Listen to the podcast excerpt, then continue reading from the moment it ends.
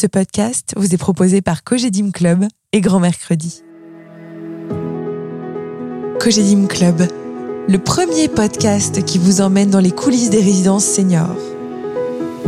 Ici, on vit dans un quartier animé. On peut recevoir ses petits-enfants à déjeuner, déguster son gâteau préféré pour le dessert ou encore débattre d'un livre ou d'un film que l'on aurait découvert la veille ensemble. Dans chaque résidence service senior, Cogedim Club, on se sent en famille. Alors quelle est la recette pour cultiver chaque jour cet esprit de famille si cher à Cogedim Club et ses résidents? Pour y répondre, ce podcast vous propose des rencontres exclusives et de vivre les moments forts de la vie des résidences. Allez, suivez-moi. Dans ce troisième épisode inédit, je vous emmène déjeuner en résidence. Plaisir est le mot qui revient le plus souvent lorsqu'on parle du repas avec les résidents, mais aussi avec les équipes Cogedim Club. Mais alors, qu'est-ce qui se joue dans ce moment central de la vie en résidence qu'est le repas Qui sont celles et ceux qui offrent chaque jour pour que convivialité, plaisir de manger et besoins nutritionnels soient au rendez-vous Pour en savoir plus, je suis allée à leur rencontre et je vous emmène avec moi. J'ai d'abord rendez-vous avec Frédéric Dehaye, chef de la résidence Cogedim Club d'Auteuil à Paris, et vous allez voir que pour lui, cuisiner pour les résidents est bien plus qu'un métier.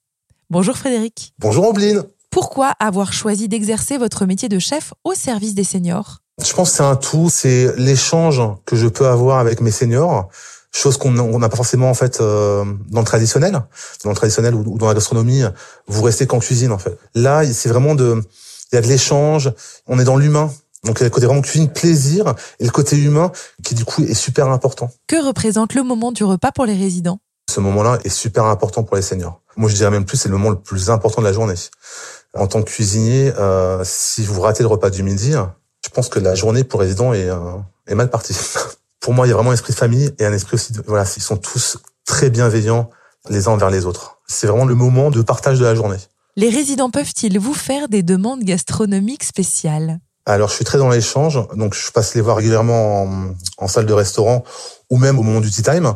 Donc oui, oui, euh, l'heure, durant l'animation, on m'a demandé des tripes, on m'a demandé de la tête de veau, donc c'est parfait. Donc du coup, j'ai eu l'information en direct.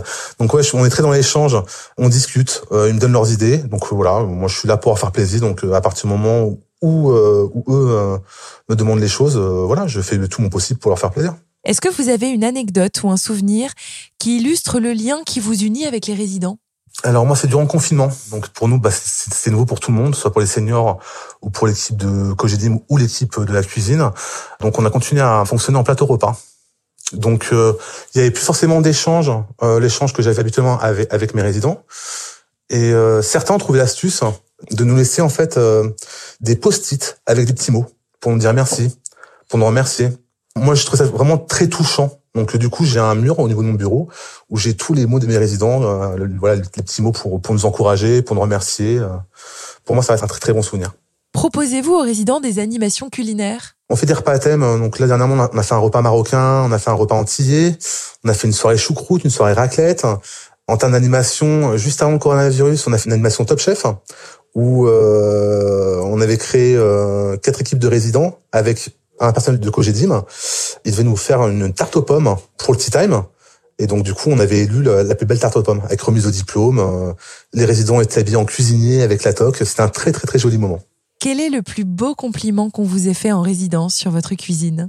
Alors, le plus beau compliment qu'on ait pu me faire, c'est euh, euh, votre cuisine me rappelle la cuisine de mes parents ou de mes grands-parents. Et la cuisine des parents et des grands-parents, c'est quelque chose qui est intouchable. Pour moi, c'est le plus beau compliment. Merci Frédéric. Merci Ombline. Cogedim Club, quand esprit de famille et résidence senior ne font qu'un. Mais si la convivialité du repas est essentielle, les seniors ont-ils des besoins nutritionnels spécifiques? Comment les menus en résidence sont-ils pensés pour les respecter, ces besoins nutritionnels? Pour mieux comprendre ces enjeux de santé et de bien-être, nous avons rencontré Julie Mabi, diététicienne, spécialiste de la nutrition des seniors. Elle intervient auprès des chefs en résidence. Bonjour Julie. Bonjour. Quels sont les critères qui comptent lorsque vous concevez des menus pour les résidents? Alors lorsque l'on va euh, concevoir les menus donc euh, avec euh, le chef de la résidence, on va vraiment veiller au respect de la saisonnalité des fruits et légumes. On ne va pas proposer imaginons des tomates en plein hiver ce n'est pas du tout euh, l'objectif. On va également euh, veiller à la variété euh, des viandes qui vont être proposées. À proposer dans une semaine, voilà, il y a sept repas du déjeuner. Donc on va vraiment alterner du veau, du bœuf, de la volaille, du porc, vraiment toutes les viandes aussi proposer au minimum un poisson par semaine, donc le vendredi en l'occurrence, qui sera du poisson frais 8 euh, fois sur 10. Ça fait partie de nos valeurs aussi de proposer euh, un poisson euh, frais le plus souvent possible. Tout ce qui est pour le porc, le bœuf et la volaille, ça va être aussi que de la viande française. Donc on va faire attention à ces choses-là lors du passage des commandes des aliments. Donc c'est vraiment euh, sur ces critères-là euh, qui vont euh, se baser pour faire la création des menus. Qu'est-ce qui compte le plus dans l'alimentation d'un senior? Alors pour moi, ce qui compte le plus dans l'alimentation d'un senior, c'est vraiment tout d'abord du plaisir. C'est important que le convive prenne vraiment du plaisir. Ça va passer déjà par le visuel, parce que forcément, avant de manger, on a l'assiette sous les yeux, donc le visuel est très important. Ça va passer aussi par les odeurs. Forcément, la bonne odeur de cuisine, ça va mettre en appétit. D'autant plus qu'avec le vieillissement, il y a des choses qui se passent dans l'organisme. On a une perte d'odorat, une perte de goût, toutes ces choses-là. Nos chefs sont formés aussi. Euh, ils savent qu'il faut aussi adapter les repas fonction de ça. Donc forcément, qui dit perte de goût, dit il va falloir euh, assaisonner les plats différemment. Donc ils sont formés aussi à ces choses-là pour relever euh, les préparations, euh, relever, aromatiser, mettre plus d'épices sans forcément mettre beaucoup plus de sel ou de sucre, c'est pas l'objectif. Mais voilà, ils sont formés à ces choses-là et c'est vraiment ce qui est le plus important pour moi qu'ils prennent du plaisir, qu'ils aient des repas adaptés et à leurs besoins et aussi aux conséquences du vieillissement et surtout bah, qu'ils finissent leur assiette parce que c'est vrai que euh, une personne euh, âgée a tendance à avoir une perte d'appétit. C'est un des autres symptômes euh, dus au vieillissement. Donc, qui dit perte d'appétit dit aussi éventuellement perte de poids derrière. Donc, c'est très important de faire en sorte que les repas soient bien consommés par nos convives. Pour terminer, qu'est-ce que vous aimez le plus dans votre métier? Alors, ce que j'aime le plus dans mon métier, c'est vraiment le contact humain je pense qu'en tant que professionnel de santé, de toute façon, euh, on ne fait pas un métier dans la santé sans euh, aimer le, contact humain. Et d'autant plus, euh, moi j'ai toujours, enfin depuis que je suis diplômée, j'ai vraiment toujours travaillé auprès des personnes âgées.